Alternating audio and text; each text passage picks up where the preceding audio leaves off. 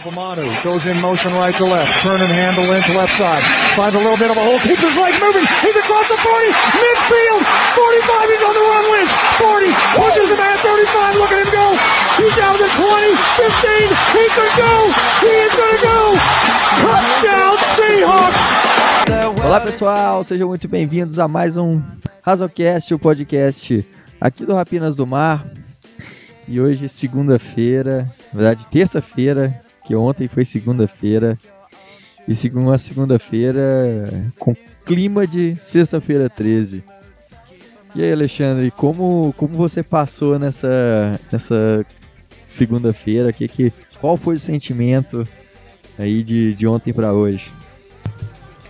Cara, primeiramente, bom dia, boa tarde, boa noite. É, para você, querido ouvinte. Queria começar nem falando de mim, né? Queria falar primeiro, agradecer você que tá ouvindo aí. É, que provavelmente você não deve torcer pelo Seahawks há pouco tempo. Porque você criou uma caixa suficiente para estar tá vendo o time ser basicamente implodido de dentro para fora há um tempo e mantém-se firme na torcida. Então agradecer vocês quem leu, continua lendo os textos aí, esperando por dias melhores. Então queria começar agradecendo aí, porque é algo complicado, né? O, o Pedro até falou lá, o Pedrão mandou. Cara, eu tô tão irritado que eu não tô nem conseguindo me concentrar no trabalho, né? Ele fala. E eu já tava tão irritado nos últimos, nas últimas. Desde o começo da temporada, bem dizer. É, que pra mim só foi mais uma gotinha ali. É, o jogo de, de ontem, durante o jogo, fiquei putaço. Foi latente aí a, a raiva na hora. Mas depois, tipo, pô. É aquele tipo, já, já sei que a gente vai perder. É, nesse caso, né? E aí eu fico mais preocupado com é, é, é, o futuro. Né? Eu sei que eu sou conhecido como pessimista aqui do grupo, né? mas uh, eu não penso mais em 2021. Né? Já penso em 2022 para os Seahawks. E já me preocupa esse futuro. Né? A gente vai falar mais na frente, um tópico específico sobre isso. Mas hoje, assim, é... já estou olhando o prospecto do draft. É... E ver quem pode se aproveitar do time e tal. Porque realmente não, não dá para se esperar muito desse time. É... Por exemplo, um ponto que muita gente falou e tal é, ah, não, mas a defesa melhorou. Bom, é como. A gente, eu tinha falado, né, conversar sobre isso no último podcast, acabou não saindo aí por conta do. Deu zica aí no computador de Taveira. Mas o jogo contra os Steelers e o jogo contra os Saints não foi um parâmetro para defesa. Porque. É, e sim preocupação para a torcida desses outros times, né? Quer dizer que o ataque deles está muito mal. Porque confesso, ontem realmente o, o trabalho parando o Alvin Camara pelo chão foi muito bom, realmente. Mas ao preço de uh, ceder milhares de jardas em checkdown para o próprio Camar, ele não era marcado de forma. Não, houve um, uma força-tarefa para impedir ele pela terra, né? mas pelo ar parece que nem, nem passou no, no playbook do, do Ken Norton Jr. É, os screens, mais uma vez, conseguindo jardas facilmente né, em jogadas de screen. É, então, assim, a defesa melhorou, sim, cedeu 13 pontos. Acho que nos últimos dois anos vai ser o que menos deve ter cedido de ponto. É, muito deixou do jogo, não, não, merece, não foi por conta da defesa que a gente perdeu. Basicamente teve um apagão no jogo, naquele drive é, do touchdown do Camar. Mas ainda assim, o time não, não conseguiu vencer. Né? É, e isso aí é só uma prova de como o time vem, vem sendo mal gerido, na verdade. É, eu, uma das coisas que, que a gente viu aí é meio que que a gente está vendo agora é o quão o reflexo de anos e anos de má gestão mesmo, né? De má gestão dos recursos do time, recursos de draft, recursos é, de contratações, de renovações. É, a gente tem visto isso acontecer. É, o time. Bom, se a gente pegar aí da nossa defesa, por exemplo, que é titular mesmo, que você fala assim, não, esses caras são titulares em qualquer time da NFL. É, a gente tem basicamente Bob Wagner, que veio de draft. O resto, é, eu não consigo cravar nenhum outro que veio no draft que seja, que seja titular da nossa defesa, que seja titular é, em qualquer um time da NFL. Não tenho. Eu, e, e complemento ainda, Taveira. É, na verdade, se você pegar a nossa defesa, na minha visão, caras que são titulares em outros times, quase com certeza seria o Bob Wagner, Jamal Adams e o Condre Diggs. Então daí você já vê talento. Não, Puna, porque tem muito time que não gosta do run stopper, né? O Puna Ford ainda precisa dar aquele passo como pass rush.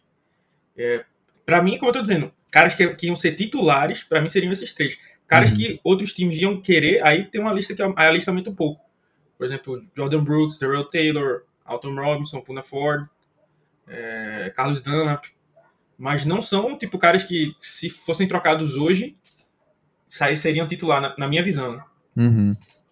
E se você pegar, é, como você falou, o Bob Wagner veio do draft. Então, beleza, o único cara. E do draft de 2012, né? Vai fazer 10 anos do draft. É... Só o Contra Diggs que foi um baita acerto, né? Porque veio numa troca por uma quinta rodada e ganhou uma sétima ainda. Né? O Jamal Adams é, veio a um preço caríssimo, né? As duas primeiras rodadas e tal. Então, assim, não fosse. É tipo assim, você, é, é, você contrata o Messi pro seu time, o Cristiano Ronaldo pro seu time, você espera que ele vá jogar mesmo, não é pra ser uma surpresa, né? Uhum. Não dá pra dizer, olha, sou um grande gestor. Eu trouxe o Cristiano Ronaldo e ele tá fazendo gol no meu time. É obrigação, cara. Exato. É, o Diggs realmente foi um acerto, né? É, inclusive, o time tem gerido extremamente mal o contrato dele, né? É, já, já devia ter renovado, renovado. porque uhum. não, é, não tem free safeties no mercado no ano que vem. Na, a classe de draft para free safety não é boa. Eu acho que é uma classe muito boa para strong safety, mas para free safety não. Tirando o Kyle Hamilton, né, que é um monstro e que, e que vai sair no top 5 do draft. É, então, assim, tinha que estar tá com esse contrato renovado tranquilo agora, né? É, com o Country Diggs. E, tinha, e tem dinheiro para isso. Tem mais de 13 milhões no cap. Pra quê? Né? E aí tem o Jamal, como falei, tem o Jamal Adams, que é o, o, o um jogador que deveria ser game changer todo o jogo, né? Fez um jogo bom, inclusive. Uhum. É, já, já foi melhor utilizado, conseguiu uma pressão aqui, outra ali, desviou um passe, é, é, salvou a vida do Sidney Jones é, numa jogadaça. Para mim, foi a melhor jogada dele como um Seahawk. Né? Só seria melhor se ele tivesse fechado aquilo com uma interceptação. Eu acho que porque foi uma leitura incrível. É, ele mostrou inteligência, mostrou velocidade, é, capacidade de range. Eu acho a melhor jogada do, do Jamal Adams, para mim, como um Silva que até então. É, então você tem três caras assim. Uh, você vai para o ataque, as coisas não são muito diferentes disso, não. Você tem o Russell Wilson, obviamente, né? É, o DK Metcalf, o Tyler Lockett e meio que para por aí, né? Tony Brown. É, como, como, tem uma, é, como tem uma linha hum. hoje tem uma defasagem muito grande de linhas ofensivas, você pega, pega o Dwayne Brown, né? Mas com a fase de hoje, o Dwayne Brown tá valendo um, um Germany Ferry, né? Basicamente. É... Eu acho que soltaram um, um, dado aí que eu acho que nos últimos cinco jogos ele deu 15 pressões, uma coisa assim. Cinco sacks. Então, bem, bem longe do que é o Dwayne Brown que a gente conhece, né? E aí é mais um erro de gestão dos Seahawks, né? É, Dwayne Brown disse que não ia jogar com, com um contrato novo. Aí das duas, uma. É, ou você, que, você, como gestor, você tem que antecipar isso, né? E segundo, que esperou ficar basicamente na semana 1 para renovar o contrato dele e ele voltar a treinar. Então o, o Dwayne Brown passou a off-season inteira sem treinar. E aí alguma, é, uma hora essa conta chega, né? Porque ele tá com 37 anos, né? Não é mais um garoto. Então uma hora a conta chega. Pode ser que tenha chegado dessa vez aí e, e o Dwayne Brown não esteja conseguindo se recuperar, né? É, então é, é, mais uma vez a, a, a má gestão. Então é, eu não, não tenho problema de criticar as decisões do Russell Wilson, é, mas a gente é, é, só uma prova do que é o Russell Wilson Futebol Clube. Né? É, o Pete Carroll claro. assumiu isso. É, o, o Pete Carroll nunca venceu um jogo na NFL sem que o Russell Wilson fosse um, o seu quarterback. Isso aí é um, ele tem 70 anos. Né? Então acho que isso é um indicativo bem grande. Né? passada pelos, a passagem pelos Patriots, pelos Jets, nunca venceu nenhum jogo. Né? É, inclusive o Pete Carroll, falar a verdade, não era ninguém, né? Até chegar em USC, né? Aí teve um destaque, aí veio pro Seahawks, aí sim. Mas antes ele era visto como um treinador fajuto, né? Vamos dizer assim. Cara, mas assim, é, é, aí eu acho que até você tá pegando um pouco pesado com o Pete Carroll, porque ele teve seus méritos. Vamos, vamos, vamos dar, dar, dar a César o que é de César. E, e aí eu contraponto... Mas os méritos onde? Hã? Os méritos onde? Não, na, na carreira dele como Seahawk, teve seus méritos. Ah, não, eu tô falando ele... antes, antes de Seattle. Não, eu tô. É, sim, beleza, mas é que eu acho que assim, pegou um pouco pesado Não, mas, mas, é só, mas eu tô dizendo, é só você pegar o recorde dele, pô. Ele não, nunca tinha conquistado nada. É, aí quando ele foi pra USC, que ele teve um destaque na USC, aí veio pro Seahawks e aí realmente construiu a carreira. Né? E aí sim, ele tem com certeza mérito no, no, na chegada pro Super Bowl.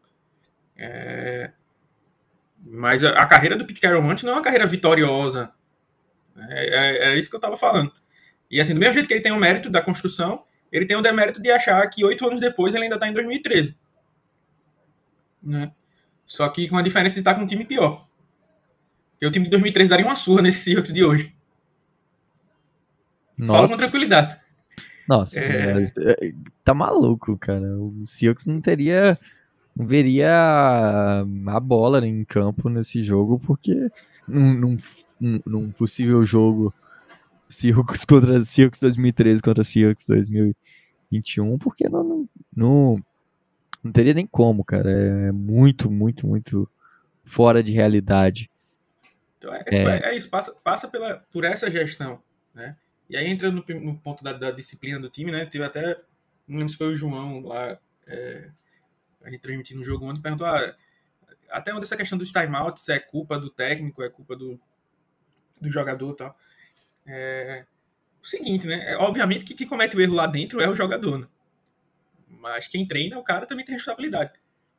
Porque é, se você pega, se você torce pelo Seahawks, a, começou na era Carroll, você nunca viu, isso aí eu posso isso aí eu falo com tranquilidade também, e não, e não, tô, e não tô sendo pesado. Você nunca viu o time gerir o tempo bem. Nunca, nunca foi uma característica do Pete Carroll. Ele teve outras qualidades, mas a qualidade de gerir o tempo sempre foi um problema para ele. Decisões em jogo sempre foi um problema para ele. E aí você perde. É, é, você transforma o run run pass punt em um run run timeout pass punt. Né? O Geno Smith tem que chamar timeout para ajeitar a linha, que a linha tem sido um desastre, mas ele precisa continuar com o Max Solari, porque ele não larga a galera que ele pode mandar. É, e aí é culpa do. Isso é, é, como é ensinável nos treinos, né? O cara tem que saber fazer o ajuste. Ele tem que perceber que o, que o Geno Smith nos treinos não está conseguindo fazer os ajustes da, da proteção é, é, rapidamente.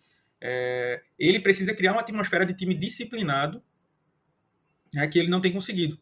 Né? O Seahawks tem sofrido muito com faltas. E ontem é, a, a, gente perdeu o jogo é, por conta do Gene Smith, sim, que a gente vai falar mais da frente, mas perdeu o jogo por indisciplina. Puramente por indisciplina. É, o Marcus Blair, em duas jogadas, cedeu 25 jardas para o Saints no drive, no drive final. Uma em que o jogador já estava é, dominado, o máximo que o Winston ia conseguir era jogar a bola fora, e ali tanto faz. E aí ele vai com o hit totalmente sujo na cabeça do cara que já estava sendo segurado pela perna. Então, além de ser disciplinado, ainda foi um jogador maldoso. Né? Não sei nem como não foi ejetado por, por aquele lance. E aí depois erra um gap na corrida do Camara e os, os Saints convertem uma terceira para 10 com a corrida. Né? E depois o Woods faz um papelão, segunda vez contra os Saints, inclusive, que ele faz isso. É, reviveu outro ataque dos, dos Saints no, com andar de field goal. E isso aí, é claro que a culpa da ação é dos jogadores, né? Mas quem tem que criar um ambiente disciplinado, manter as coisas na, na rédea, é o treinador. Então isso é culpa do treinador. É, e aí a gente vê que não existe aquela baboseira de always compete, né? Não existe isso. Porque o, o Jordan Brooks, o cara que foi escolhido na primeira rodada, ele cometeu uma falta que o Pete Carroll viu que era boba, ele tirou ele de campo e colocou Corey Barton. Né? Que é um cara pior do que o Jordan Brooks. E o Marcus Blair cometeu essa falta e continuou em campo, tranquilo. Mesmo com o Hugo Amadi estando jogando bem mais do que ele, inclusive no jogo tendo forçado o único turnover né, da defesa. Então, assim, ele escolhe os caras em que a regra do Always Compete funciona. Né? Existe uma má vontade com o Hugo Amadi tremenda, né? Cara, é absurdo isso. Isso é uma das coisas que mais me deixa revoltado. O porque... Marcus Blair nunca, nunca, e eu vou cravar aqui, nunca, nunca fez, nem nunca vai fazer um jogo melhor do que o Hugo Amadi. E, e, repito aqui, eu gosto muito do Amadi, mas eu sei que ele é um jogador limitado. Uhum. Só que o problema é que o Blair é muito pior do que ele. Né? Quem não gosta do Hugo o Blair é muito pior do que ele. Né? Cara, o Blair é um jogador burro que acha que é, é, que porque treinou com Ken Chancellor vai virar um, um, uma, um grande jogador.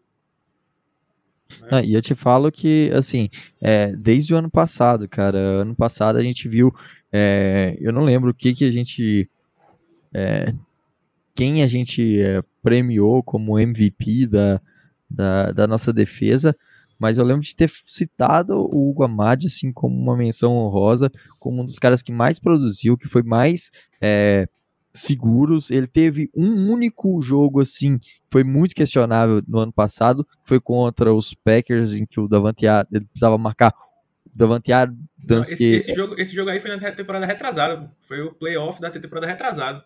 Ah, é verdade, verdade. Esse foi o único jogo que eu lembro assim que assim, 100% questionável, você fala assim, não, realmente o Amad nesse jogo... Teve um jogo, tava... teve um jogo esse ano, eu acho, que foi, não foi contra os Vikings que ele jogou muito mal. Mas, assim, é, enfim, é, de qualquer forma, ele é, ele é um cara que certamente é, assumiria essa posição de níquel melhor do que qualquer outro nome que está no elenco, pelo que ele já mostrou em campo. É, eu não sei o que que o que que Pete Carroll e o Ken Norton Jr. enxergam, que eles querem insistir no, no não, Marcus Blair. E o pior é que quem tem raiva, por exemplo, do Hugo, do, da troca do Jamal Adams, ah, Seattle fez uma grande merda em trocar pelo Hugo Amado, uma bobeira danada. Saiba que a culpa disso é o Marcus Blair. Uhum. O Marcus Blair não foi o jogador que estava na cabeça de John Schneider, que eu não sei o que é que bateu na cabeça dele para escolher o Marcus Blair na segunda rodada. O Marcus Blair foi escolhido antes do DK Metcalf. Né? Exato. Só para você ter uma noção. É... Ninguém tinha. Tinha gente que tinha nota dele como um cara nem draftável, né? E aí escolheram o Marcus Blair na segunda rodada.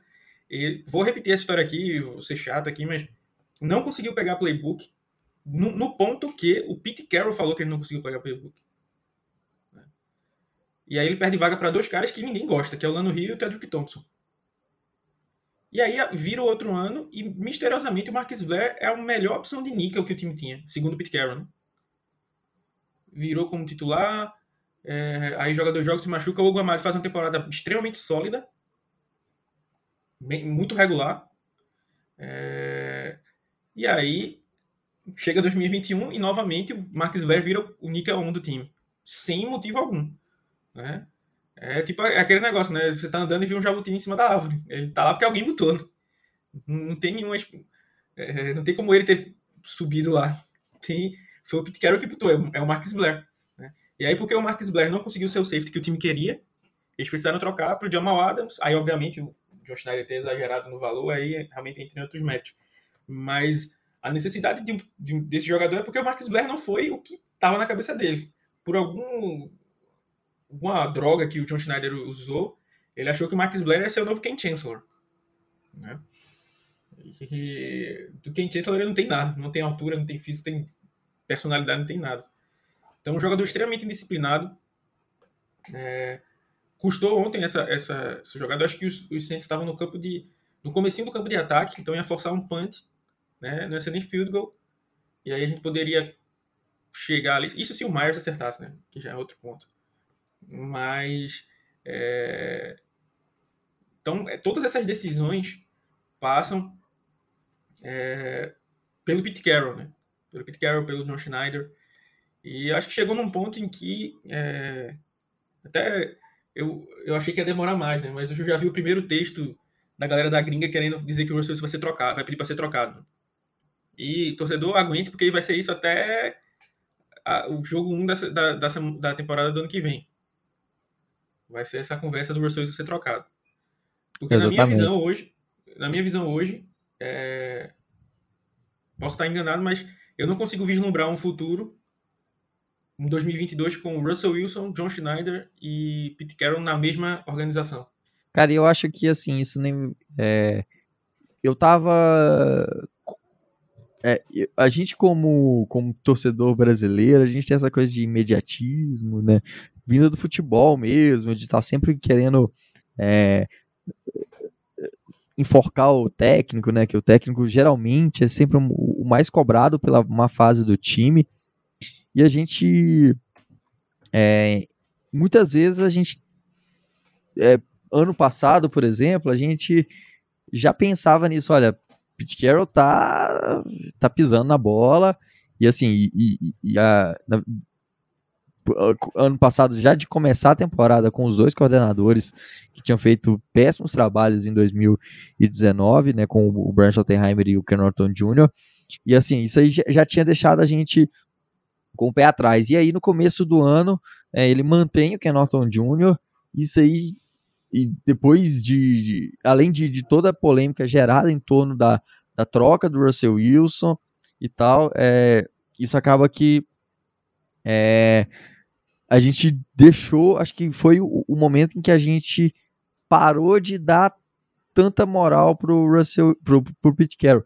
Mas assim, uma coisa que eu ainda via era que em Seattle, entre os torcedores é, gringos, né, de, de, de, Seattle, eles ainda tinha muita confiança no Pete Carroll e, e, e ele é um cara é, que, que teve uma, uma história incrível dentro de, de Seattle, né, comunidade de Seattle.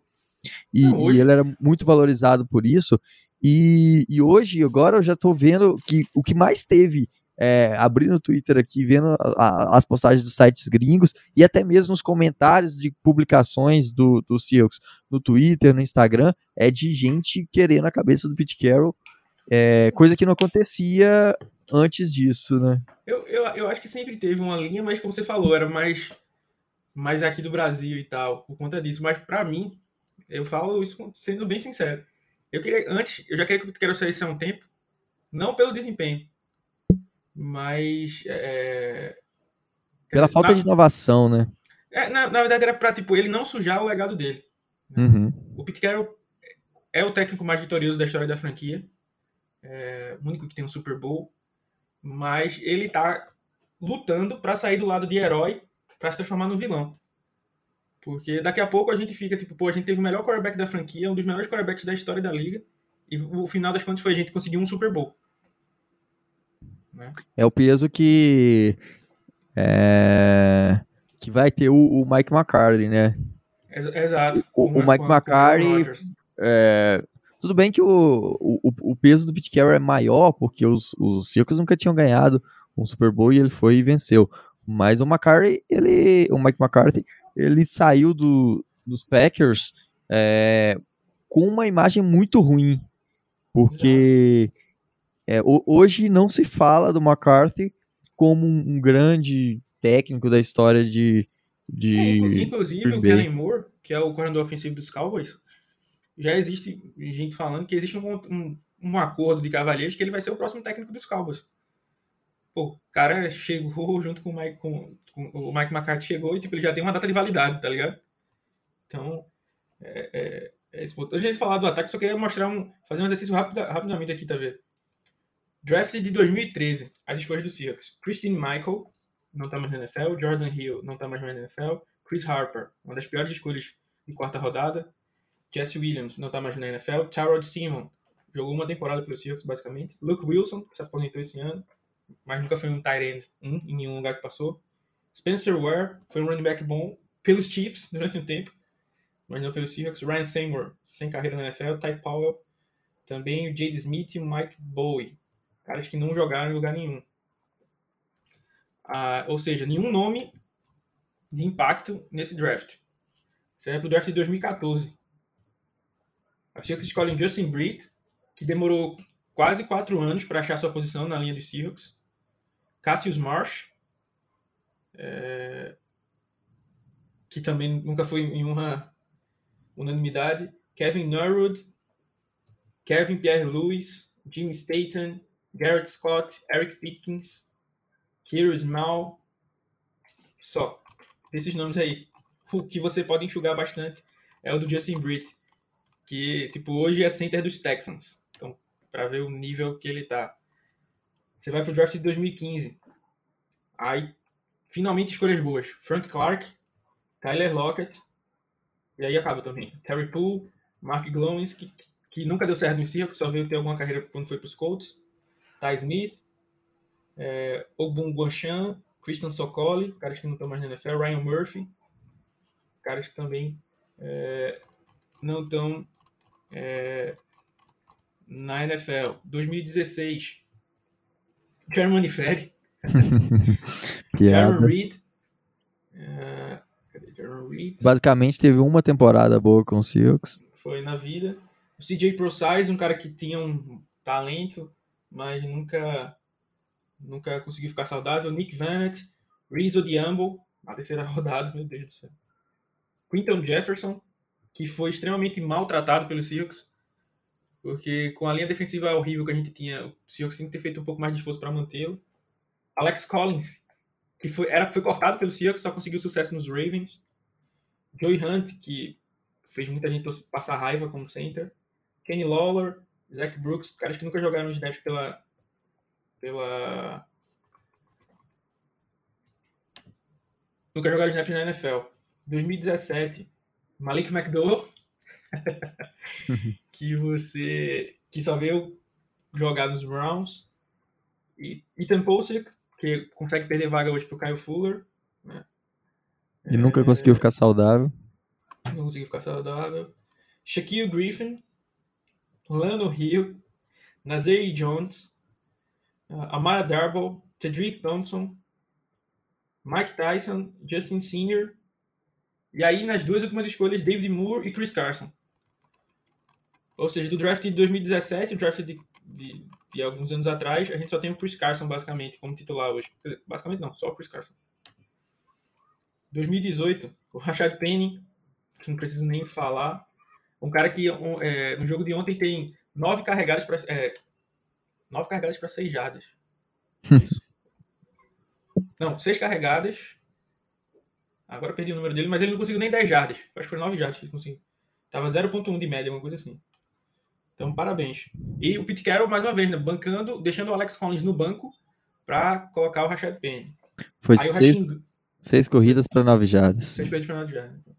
Rashid Green, é que nunca conseguiu se desenvolver, mas ainda é um jogador novo. Will Disley, que também não é aproveitado. Shaquem Griffin, Trey Flowers, Michael Dixon, John Marco Jones, Jacob Martin, que tem sido um grande destaque nos Texans, e o Alex Magu.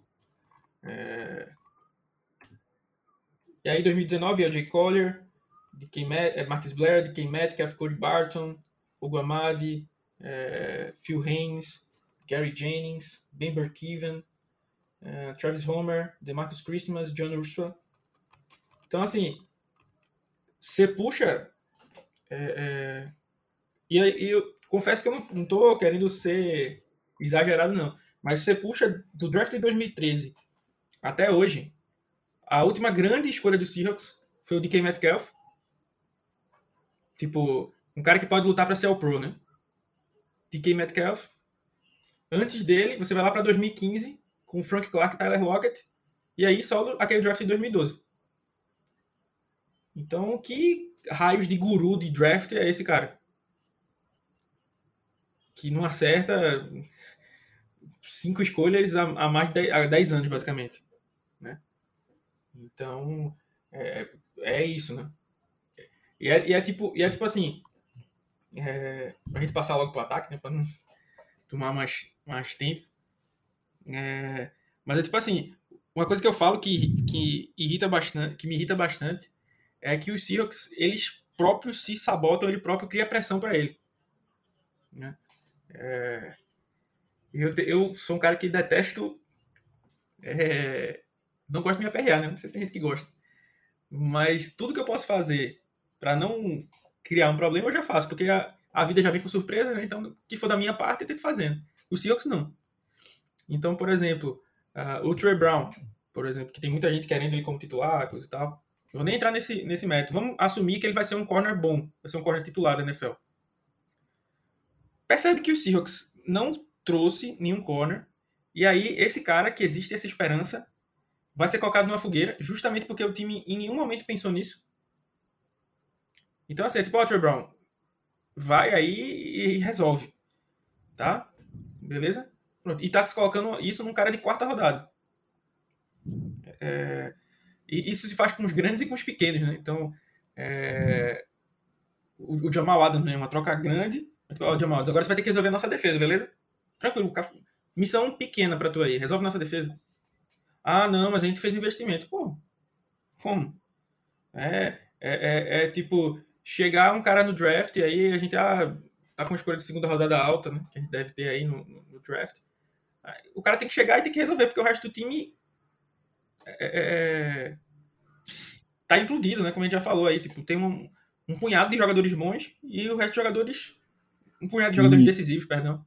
E, cara, uma coisa que a gente aprende muito é, após a, a, a, troca do Jamal Adams, né? Eu não vou, não vou falar que a gente vai ser engenheiro de obra pronta e falar, ah, pô, é, Seattle devia, não devia ter feito isso tal, porque na época eu achei até que fosse uma boa ideia a gente trocar pelo Jamal Adams e tal, é, pelo baita jogador que ele é. Mas um, hoje, vendo assim, uma, uma das coisas que a gente entende muito bem, vendo o, o preço gasto numa troca, é que é, não se faz uma troca quando se tem um time todo quebrado. Perfeito. É, uma troca nesse peso, né? Porque olha a nossa defesa no começo de 2020. A gente não tinha nenhum, eu digo nenhum, nenhum, nenhum pass rusher. A gente não tinha nenhum pass rusher. É, a gente tinha problemas de, de, secundária, porque a gente tinha o Trey Flowers vindo de uma temporada terrível. É, e aí, assim, a gente não tinha. Basicamente, é, a única coisa que a gente tinha que falar assim: olha, realmente é de elite, era o Bob Wagner. Porque nem que vinha, o Quandre Diggs... Vinha da, que inclusive vinha da sua pior temporada na carreira, né? Em 2019, o Ken Norton Jr. conseguiu transformar o Bob Wagner no linebacker que mais cedeu jardas aéreas. Exatamente. Então, só para ver o nível de onde a gente estava se encontrando, a lama, o buraco que a gente precisava sair. E aí, é, aí a gente vai e, e, e, assim, a gente não tinha um time nada estruturado, isso comandado pelo Ken Norton Jr., que vinha de uma péssima temporada, era terrível. Basicamente, a gente não tinha nenhuma posição, nenhuma. Acho que só linebacker, porque a gente ainda tinha o KJ Wright, então, em tese, teria é, um, um boa, uma boa dupla de linebackers. Mas era uma defesa desestruturada que não tinha. É, e, nem, e, e, assim, na época nem o Quandre Diggs, porque o Quandre Diggs é, tinha feito uma temporada, mas ainda é, não era o Quandre Diggs que ele veio a ser, fazer um, um, belo trabalho no ano passado. E assim, a gente não tinha confiança nenhuma é, em torno dele. E aí Seattle vai e investe duas primeiras rodadas no Jamal Adams, querendo que isso fosse a solução para a defesa, e, e, definitivamente não foi, e isso vai custar muito caro, porque aí... É só ver que a gente foi pro draft do ano passado com três escolhas, né? Três escolhas, exato com times, como você falou aí, cheio de buracos e com três escolhas. É aquele negócio. É, é para também não ficar falando disso aí, mas é, é, apesar que é importante endereçar, é, no, nos Estados Unidos se fala que, beleza, isso é negócio de almanac, vamos dizer assim, que é na, na teoria, mas é, é, bem próximo da prática. Você tem que reforçar o seu time na free agents. E aí no draft você vai tentando pegar os melhores jogadores disponíveis, porque uhum. aí você vai tendo um jogador de talento no seu time, né? E aí o que é que os Seahawks fazem? Muita gente, muitas vezes a gente fala, e eu entendo o posicionamento de todo mundo, tem gente que, ah, porque o Seahawks não foi e pagou o tackle mais caro da liga. Tem gente que fala, ah, não, mas não paga isso, porque depois o cara se machuca e não sei o quê. Primeiro que é aquela, né? Se você não arrisca, jogador de elite tem que ser pago como, jogador, como elite. Uhum. E, e, então, beleza, se você quer pagar 5 milhões e meio num tackle, você vai pagar o Brandon Shell que inclusive o contrato dele era mais alto do que ele deveria. Hoje eu acho um contrato justo. Pela evolução que ele teve. Mas como eu já falei, ele nunca jogou o que ele jogou no Seahawks e no Jets. E olha que ele não é um cara sólido. Um cara ok. É... Então, se você não dá para arriscar, e fora que, mesmo sem fazer esses grandes moves, né? por exemplo, Se você pegar é, ano que vem, por exemplo, dizer assim, ah, vou nem dizer o nome, mas por exemplo, assim, ah, o melhor corner disponível na free agents. A gente já, o torcedor do Seahawks já sabe que ele não vai para Seattle. Que Seattle não faz esses splashes. Só que é aquela, o, o John Schneider acertou algumas vezes, não quer dizer que ele vai acertar sempre. Então ele uhum. acha, tem aqueles achados dele ali e tal, tal, tal, mas não é sempre. E é uma hora só que acaba. Não, e, e mesmo e mesmo os achados, em algumas vezes não deram certo. Foi um baita negócio a, a troca pelo pelo Ai, meu Deus, fugiu o nome. O Clown. O Clown. Ah, o Clown. O Clown. Baita troca. Foi uma baita troca. Na época a gente falou, caraca, tamo Não, feito. Foi um, move, foi um move muito bom. Por uma terceira rodada, pegar um cara na posição que você mais precisava. Infelizmente, quase não deu certo aqui. Né? E o Jacob Martin deu certo lá. Exatamente. É. E ali, assim. Ali foi azar. É, e, e assim, é, e, e, aí, olha o peso dessa escolha, né? O, o Clown não conseguiu ficar é, conseguiu ter um impacto em uma temporada, mas foi uma temporada porque no final o cara achou que ele era o, o Von Miller e queria um contrato de, de elite. E aí, é, Seattle fez muito bem não dar esse contrato, é, mas aí você vai. É, o, olha o peso que, que isso saiu. Você pegou um cara para jogar uma temporada, para chegar no final, você sair sem as escolhas e sem esse cara. Então, foi um tiro que você, você, você pegou ah, igual, uma bazuca, deu um tiro e errou. Né? O Sheldon Richardson em 2017. O, o, o Seahawks tentou trazer um defensive tackle para a saída do Malik McDowell. Deu uma segunda rodada com o Sheldon Richardson, o Germany Curse. É, e deixou o Sheldon Richardson sair com um ano só de, de, de casa, né? É, e, e assim, por exemplo, se a gente deixasse esses caras saírem e fosse tipo os Patriots, que tipo todo ano tem 850 piques compensatórios, né? É... Beleza. Mas não, a gente deixa esses caras saírem, trazem, traz caras só para perder as piques compensatórias, né? E, e, pronto. Porque, por exemplo, a gente trouxe o Carrie Ryder esse ano. Boa aposta e tal, mas é, como eu falo, hoje o Carrie Ryder era um cara que estava sendo cobiçado por outros times, que ele seria titular em outros times. Em alguns poderia até ser, mas não seria uma, uma unanimidade né? Então, se coloca um peso nas costas desnecessário. Então, ó, Kerry Ryder, tu tem que produzir aí esse bicho, porque tu é o. Tu é o, foi o pass rush que a gente trouxe. Se tu não trouxe nenhum outro pass rush né, na, na, na Free Agents. Então, isso aí realmente preocupa essa montagem que tem sido feita há, há, um bom tempo. E aí é o que eu falo, por isso que eu não vejo um futuro com esses caras juntos, porque por que deixar o Seahawks na mão de quem tomou essas decisões? de quem draftou o Rashad Penny na, na primeira rodada de 2018. Para quem é, escolheu o LJ Collier em 2019, o Germani Ferry, o, o Marcus Blair na segunda rodada. Então, o cara que pagou 8 milhões no Luke Jokel. Né? Então, não tem sentido. Né? É, então, por isso que eu acho que tem que ter um, um reset aí. É, provavelmente mais fácil é o Pete Carroll sair às vezes nem sei, né? Porque eu achei a entrevista dele ontem já um, um, sinal, né? Aquela fala dele, que a gente acabou falando, falando, comentou a fala, né? Que foi eu tô aqui há muito tempo e eu tenho certeza que se, se o Russell não tivesse aqui, não seria tanto tempo. Uhum. Então, é, é... expressou bem, né? Eu acho que foi a, a, a, a frase mais verdadeira que o Pete falou nos últimos anos. Nenhuma entrevista, principalmente, que é Entrevista do Pete Carroll é lorota atrás de lorota. É, então, assim, foi, foi um fato. Então, eu espero que a franquia entenda que quem é o, o, grande valor do time é o Russell Wilson. Então, se tiver que ficar numa encruzilhada entre Russell Wilson, John Schneider e Pete Carroll, que eles escolham o Russell Wilson. Sou muito grato pelos que os dois fizeram, mas o, de um tempo para cá tem sido o Russell Wilson Futebol Clube. Né? Qual foi a última vez que os Seahawks venceram um jogo porque a defesa carregou o time? Eu não lembro. E olha que eu tenho uma boa memória. Até eu não me lembro, nem me esforçando muito para me lembrar um jogo que a defesa carregou o time, como a Legion of Boom carregava. Que fazia. Que, que, fazia. Turn, cometia turnovers, aproveitava e capitalizava Exato. em cima disso. E, e, e, ter sido só o Russell Wilson. Né? Então o time só tem ganhado os jogos quando o Russell Wilson está inspirado. Então, sabendo disso, você vai perder esse cara. E é como eu falei, para a escolha do novo técnico, ter o Russell Wilson é um diferencial. Eu já falei uhum. isso várias vezes. Por exemplo, se o cara tiver que escolher entre treinar o Daniel Jones e o Russell Wilson, o cara vai escolher treinar o Russell Wilson. Obviamente.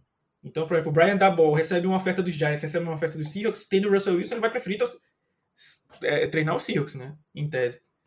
Então é um, uma, um, poder de barganha bem maior ter, ter um quarterback aí. E falando do ataque, né? É rápido, sendo rápido. O ataque chamou. Que até porque a gente não precisa falar tanto, porque cai nas, nessas decisões, né? É, só tem um negócio pra, te, pra dizer, né? Shane Waldron, quem avisa, amigo é. Né? Sai desse imprensado aí, senão vai sobrar pra tu, cara. Vai nessa de deixar o Pete Carroll chamar o jogo, o, o ataque no teu lugar, pra tu ver pra onde é que tu vai. Qual vai ser o próximo lugar que tu vai conseguir um emprego. Porque claramente não era o jogo que o Shane Waldron chamava, chamaria. Oito. Não, tá vendo? Oito corridas seguidas, cara. Tem bizarro, cara. Oito, bizarro. Isso foi bizarro. Ninguém faz oito vezes nada, pô, na, oito vezes seguidas, nada na NFL. Não passa oito vezes. Não, não, não faz oito vezes a mesma jogada. Ninguém faz isso, porque a, a, defesa vai reagir, obviamente. A defesa não é imbecil. Cara, eu vi. Um, Seahawks, né? Eu vi um, um, um, uma imagem assim no, no Twitter que era tipo. É, o playbook do Pete Carroll, que é tipo aquela corrida. Dive, né? É. drop back dive o, pelo meio sempre, sempre, sempre. É, é bizarro, cara. Então, assim, foi, foi bizarro isso aí. É... Eu acho que ele ficou com medo porque o Dino Smith, no começo do jogo, começou a ter confiança e lançou quase duas interceptações. Lançou o baita passe para o DK Metcalf, né?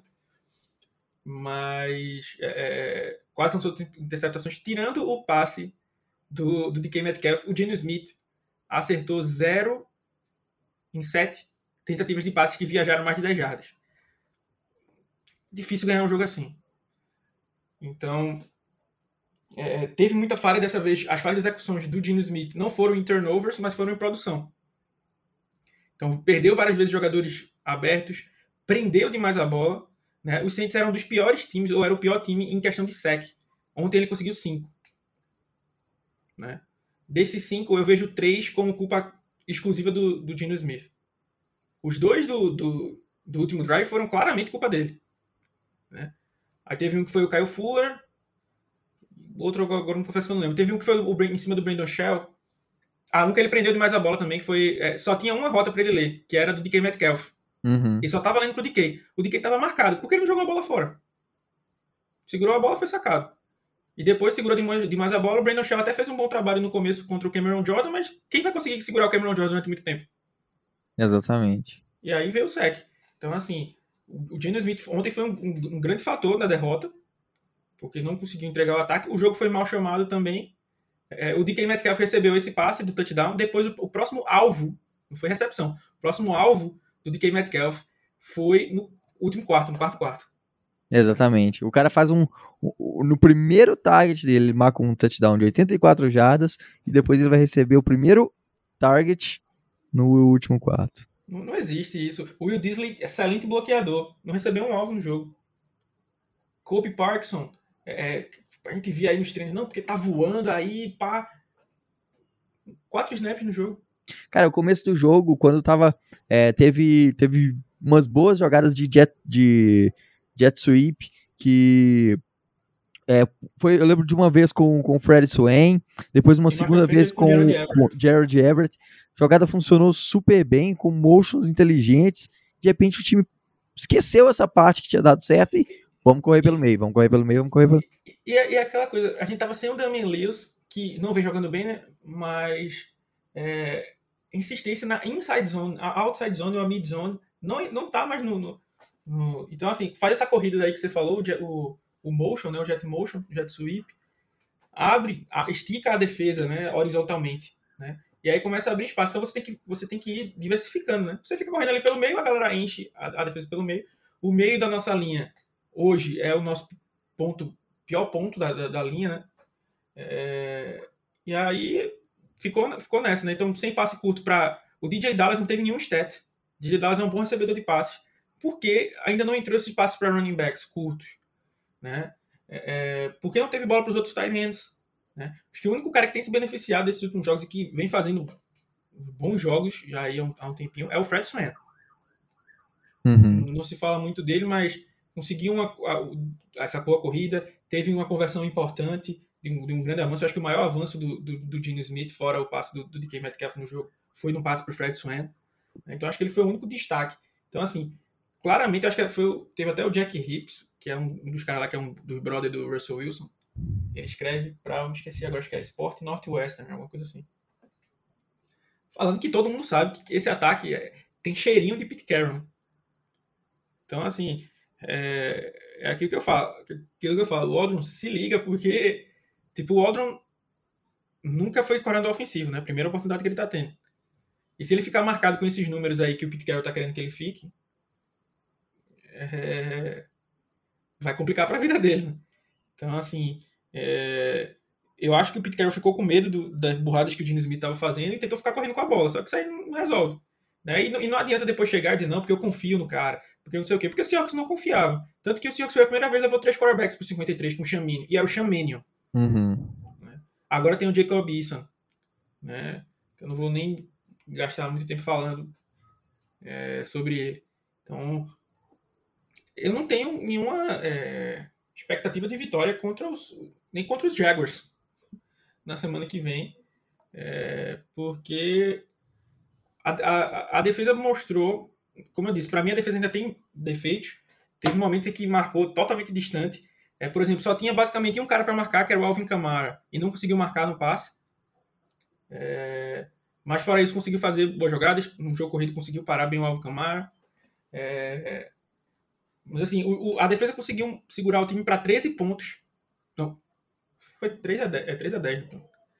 Segurou o time para 13 pontos e a gente não conseguiu vencer esse jogo. Em que esfera do mundo a gente esperava que os Seahawks não conseguiriam ser capazes de fazer é, é, 14 é, pontos em um jogo? Né? E ainda precisa falar do Jason Myers, que errou dois chutes mais uma vez.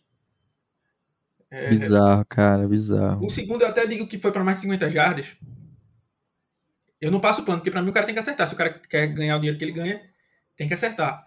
Mas o, o Dino Smith sofre o sec, né? Deixa no, no, lance de 53 e aí ele erra. Mas o primeiro era totalmente. Cara, esse aí muito... não tem. É indefensável. Primeiro tinha que, ter, que, que, que, ser feito. Né? E aí já deixa o ataque dos Saints, né? Com a defesa da gente que não é confiável, né? já deixa o ataque dos Saints em duas posições boas de, de, de campo. Né?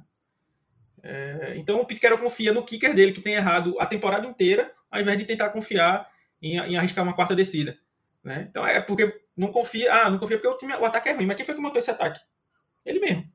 Uhum. Né? Então vai rodar, rodar, rodar e o culpado vai ser ele sempre. Né? É, as decisões passam por ele. Se é aquilo que eu falo, o líder tem, tem o ônus e o bônus, né? Se quando ganha ele é o responsável, né, merece os méritos, quando perde, ele também tem que levar a culpa. Né? Então é, é, é, é basicamente isso. A gente vai enfrentar os. E é isso que. A gente vai enfrentar os Jaguars semana que vem. Né? E então somos favoritos por três pontos. Mas eu não tenho confiança nenhuma nesse jogo, porque eu não sei o que é que pode dar. Exatamente. Só, cara, parece que vai ser o encontro dos dois times mais bagunçados da NFL. Exato. É essa visão que eu tenho para esse jogo. Assim, o, o, o, mesmo nessa, nesse vulcão aí, tornado, sei lá, furacão, quer dizer, de, de coisas que acontecem nos Jaguars, eles ainda conseguiram tirar uma vitória em cima dos, dos Dolphins, né? Uhum. É, mas é um ataque extremamente bagunçado, chamado pelo Brian Schottenheimer. Então, assim, eu acho que se a gente perder um jogo pro Brian Schottenheimer e o Daryl Bevel, rapaz, é um indicativo que algo realmente não está certo, né? Porque, como é, o cara era terrível ano passado e agora ele virou bom para ganhar da gente, é porque alguma coisa está errada. Né? É, com certeza, cara. Várias é... lesões, perdas. É, então, assim, se o Dino Smith pode ganhar algum jogo, se, se o Dino Smith for pro jogo, mano, é, eu acho que vai, mas é esse jogo. Não, é, tem o, outro. O, o disse hoje que, que ele vai ser o titular. Então existe uma possibilidade dele não ser, né? Se cravou que vai, é porque. é, mas é, também não tem. O Jacob Eason é um jogador, um quarterback que não consegue pegar playbook, perdeu pra, vaga para o Sam Ellinger. Então não é como se ele tivesse também um grande rival, né? E aí deve ser o Dino Smith mesmo, e aí vai ser. Você torcer para que a defesa faça mais um, um jogo aí, numa, pegando um ataque deficitário, só que com talento jovem muito bom, né? É, e ver o que é que dá.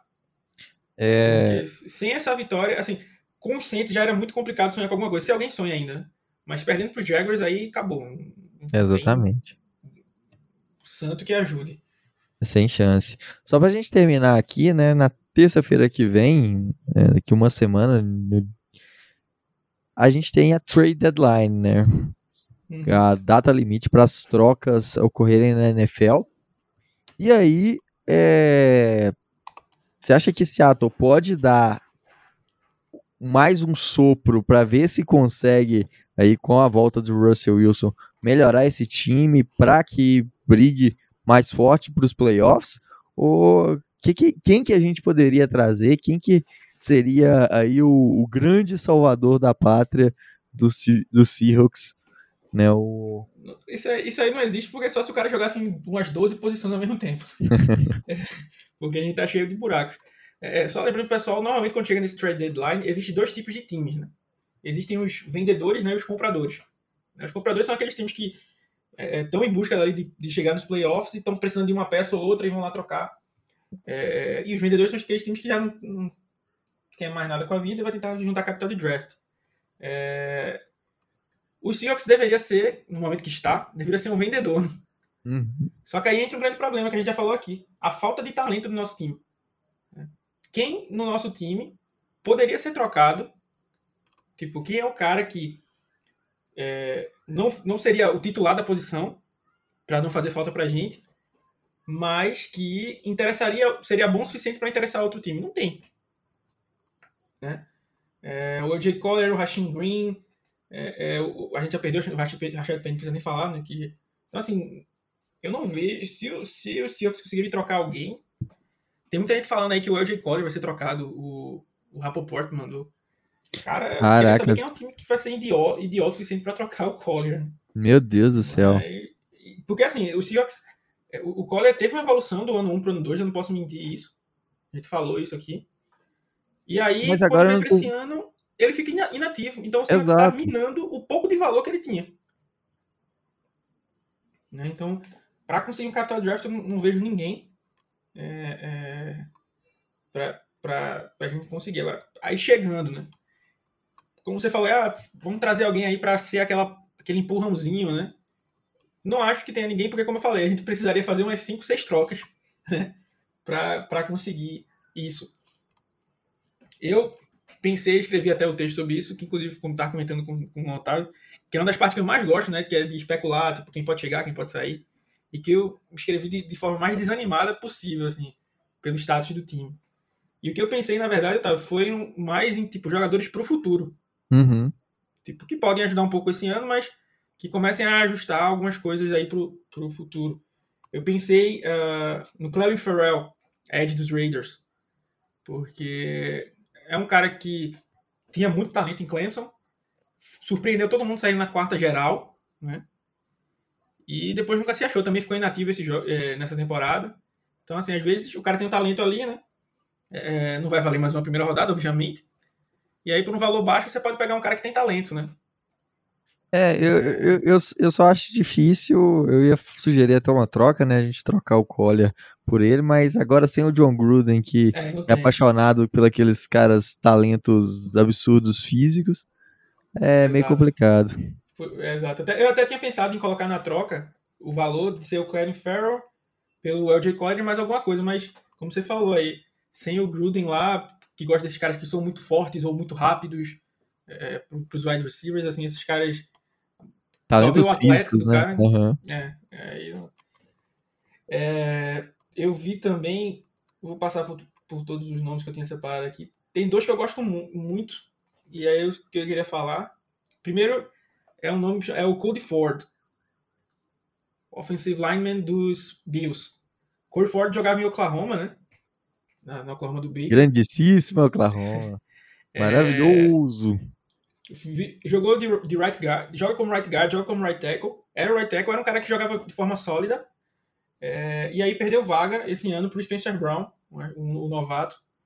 E tá lá no banco, né? É, então é um jogador que pode ajudar como right guard e como right tackle. Não é um jogador é, top da, de, de, da posição, senão ele estaria sendo titular. Mas é um cara que joga em duas posições e foi sólido. E é um cara jovem, né? Uhum. Então, eu acho que seria uma troca que eu faria. Porque deve ter um valor baixo. E a gente precisa de, como já falei várias vezes, a gente tem. É, ano que vem a gente tá, não tem Dwayne Brown, não tem Brandon Shell, não tem. Cedric Ogbury já foi cortado, né? Não tem Jamarco Jones. É, quem mais? É. Ano que vem, com o contrato de offensive tackle, tem o Stone Forsythe, que não, não jogou nenhum jogo, nem para a partida ele vai, e o Jake Curran, né? São novatos desse ano. Então precisa ter, ter gente aí, né? Então acho que o Corey Ford seria uma boa opção, né? Podendo ser até o right tackle. E o outro é o Andre Diller, dos Eagles. Aí você vai dizer, ah, mas o cara tá jogando mal pra caramba lá nos Eagles e tal, já foi movido de posição em posição. Concordo. É, isso aqui é tentar comprar numa baixa para ver se vem uma alta, né? Uhum. Então foi um cara que, que eu não acho que tinha talento para sair na primeira rodada, mas os Eagles foram lá e pegaram, mas era um bom jogador em Washington State. É, jogou, jogou como left tackle, right tackle, agora tem jogado algumas vezes como left guard, então tem essa versatilidade que Carroll às vezes gosta, se for o Pete Carroll, né? E assim, não tá valendo uma primeira rodada. Né? É, então assim, você pode pagar uma escolha de terceiro dia num cara que, é, mais uma vez, pode compor a linha ofensiva, né? Que ano que vem a gente não tem center, não tem as duas posições de tackle. Né? Então é um cara com alguma experiência na, na liga. E aí os Eagles também, é, que agora já tem o Jordan Mailata, re, renovaram com ele, né? Os Eagles é, trariam, ganhariam alguma coisa ainda, né? Com, com isso. Mesma coisa para os Bills, né? Que tá, ia ganhar alguma coisa para um cara que está no banco. Né? É, na linha defensiva, tem o Clary Farrell, é, um cara que era muito, se gostava muito dele no draft, mas o time preferiu ir para o Rashad Penny, era o Taven Bryan, defensive tackle dos dos Jaguars. Um cara que joga como defensive end também, é um estilo parecido com o Rashin Green, né? Aquele defensive end maior, é, tem um mano muito bom em Flórida, mas nunca conseguiu se encontrar, se, se encontrar em, nos Jaguars, né? E tem um que a, maioria das, dos posts né, tem colocado da gringa, e que eu odiaria, mas trazer aqui porque é informação, né, é o Derek Barnett. É, eu detesto o Derek Barnett porque ele é um dos jogadores mais sujos. Para mim, é o jogador mais sujo da NFL hoje. Né? Agora que o. Como é o nome daquele cara dos Bengals? Ah, o Vontaze ah, Uhum. Não tá jogando mais. É um cara extremamente faltoso. Né? Tem até um, um vídeo do, do, do, treinador dos Eagles, do Barnett, cometendo uma falta pessoal, né? E, os, e o, você lê os, os lábios do treinador dos Eagles dizendo assim: não é possível, é sempre ele. Né? Então, assim, por mais que ele seja um edge agressivo, querendo pegar os lampejos de Frank Clark ou Michael Bennett, é, não tem talento para isso, né? ele só tem a, a agressividade. Né? É, tanto que o time preferiu renovar com Josh Sweat do que renovar com ele. Né? Então, assim, deixei aí a opção. E acho que só talvez um wide receiver. Eu tinha pensado no Brandon Cooks, mas parece que saiu hoje os Texans falando que não querem trocar o Cooks. É... E para corner, é, tem gente falando, ah, porque o Seahawks não tá pelo Kyle Fuller e tal. O Seahawks, eu acho que assim, para mim, na minha humilde visão, tá? Se o Seahawks tem esta merda dessa filosofia de não trazer veteranos porque não conhece, blá, blá, blá, blá, a ponto de perder o Stephen Gilmore, então você que não ouse para trocar por um cornerback seja agora. Porque se você perdeu a oportunidade de trocar pelo Gilmore, por que você vai trocar agora? Cadê a tua filosofia que é tão forte? Exato. a tua premissa de não trazer, cara. Se, se se era para quebrar essa premissa, que, que fosse uma aposta pelo Stefan Gilmer, que ah, não tá saudável, não sei o quê. Mas é o Stefan Gilmer, um cara que foi Defensive Player of the Year dois anos atrás. É. Então, podia ser que pintasse algum jogador aí, mas eu acho muito, muito difícil. Tanto que eu nem é, é coloquei assim na, na, na, equação um corner. Né? Eu fui. E como eu falei assim, são caras que não vai ter aquele impacto do Dunlap, não vai ter aquele impacto, na minha visão, né? do, do Contra Diggs, que vai resolver uma posição. Né? Mas são caras que são todos jovens. Eu acho que todos que eu trouxe aqui, nenhum deles tem mais do que 26 anos. É, então estão na média ali entre 24 e 26 anos. Jogadores jovens, né, que ainda vão ter outro contrato na liga. É, e aí que foram escolhidos altos, né, então tinham algum talento e podem acabar se achando. Né, e aí nessa remontagem do, do, time, já pensando no 2022, já ter algumas peças dessas já seria uma, uma boa. Exatamente. Ô, cara, depois de uma hora e dez aí, quase, acho que de muita revolta, muita tristeza e clima meio antecipando em uma semana o dia de finados. A gente termina esse podcast aqui. Então, você que nos ouviu até aqui agora, muito obrigado mesmo. Vocês são demais, demais mesmo, porque É, eu sei que a fase está difícil, está ruim, é, mas torcer pro Seahawks é isso aí.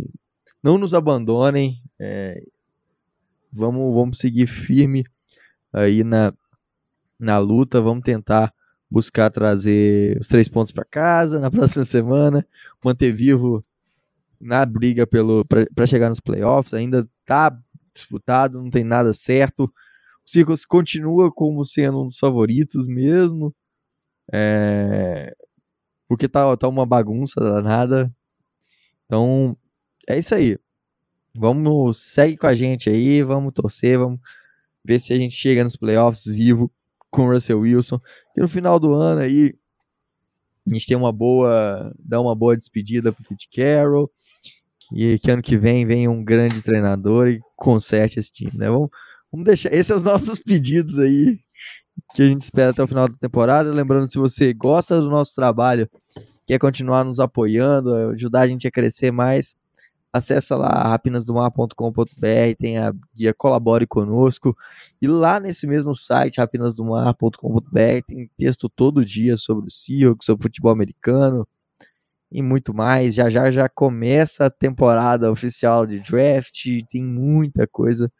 Então é, é por lá que vocês vão ficar sabendo de tudo. Além disso, nas nossas redes sociais, né, no Twitter, rapinas, arroba Rapinas do Mar, no Instagram, Facebook, e os nossos grupos também no WhatsApp. Então, quer trocar ideia com, com a galera, com fazer amizades com os torcedores é, aqui do Brasil, então, entra lá, entra em contato com a gente nas nossas redes sociais, que a gente manda o link lá para vocês. É isso aí, valeu demais, Alexandre. É, até a próxima e Go Rocks!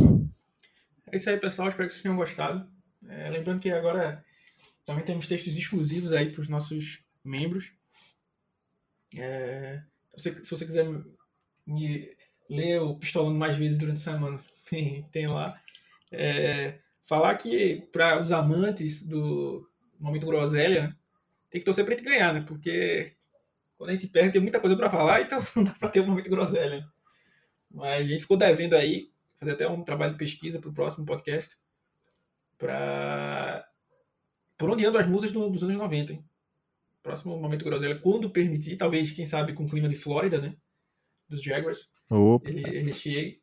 Mas é isso aí, pessoal. Espero que vocês tenham gostado.